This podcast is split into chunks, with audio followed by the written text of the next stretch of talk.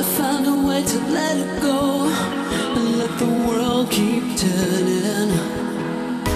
The situation's got me confused. The road ahead.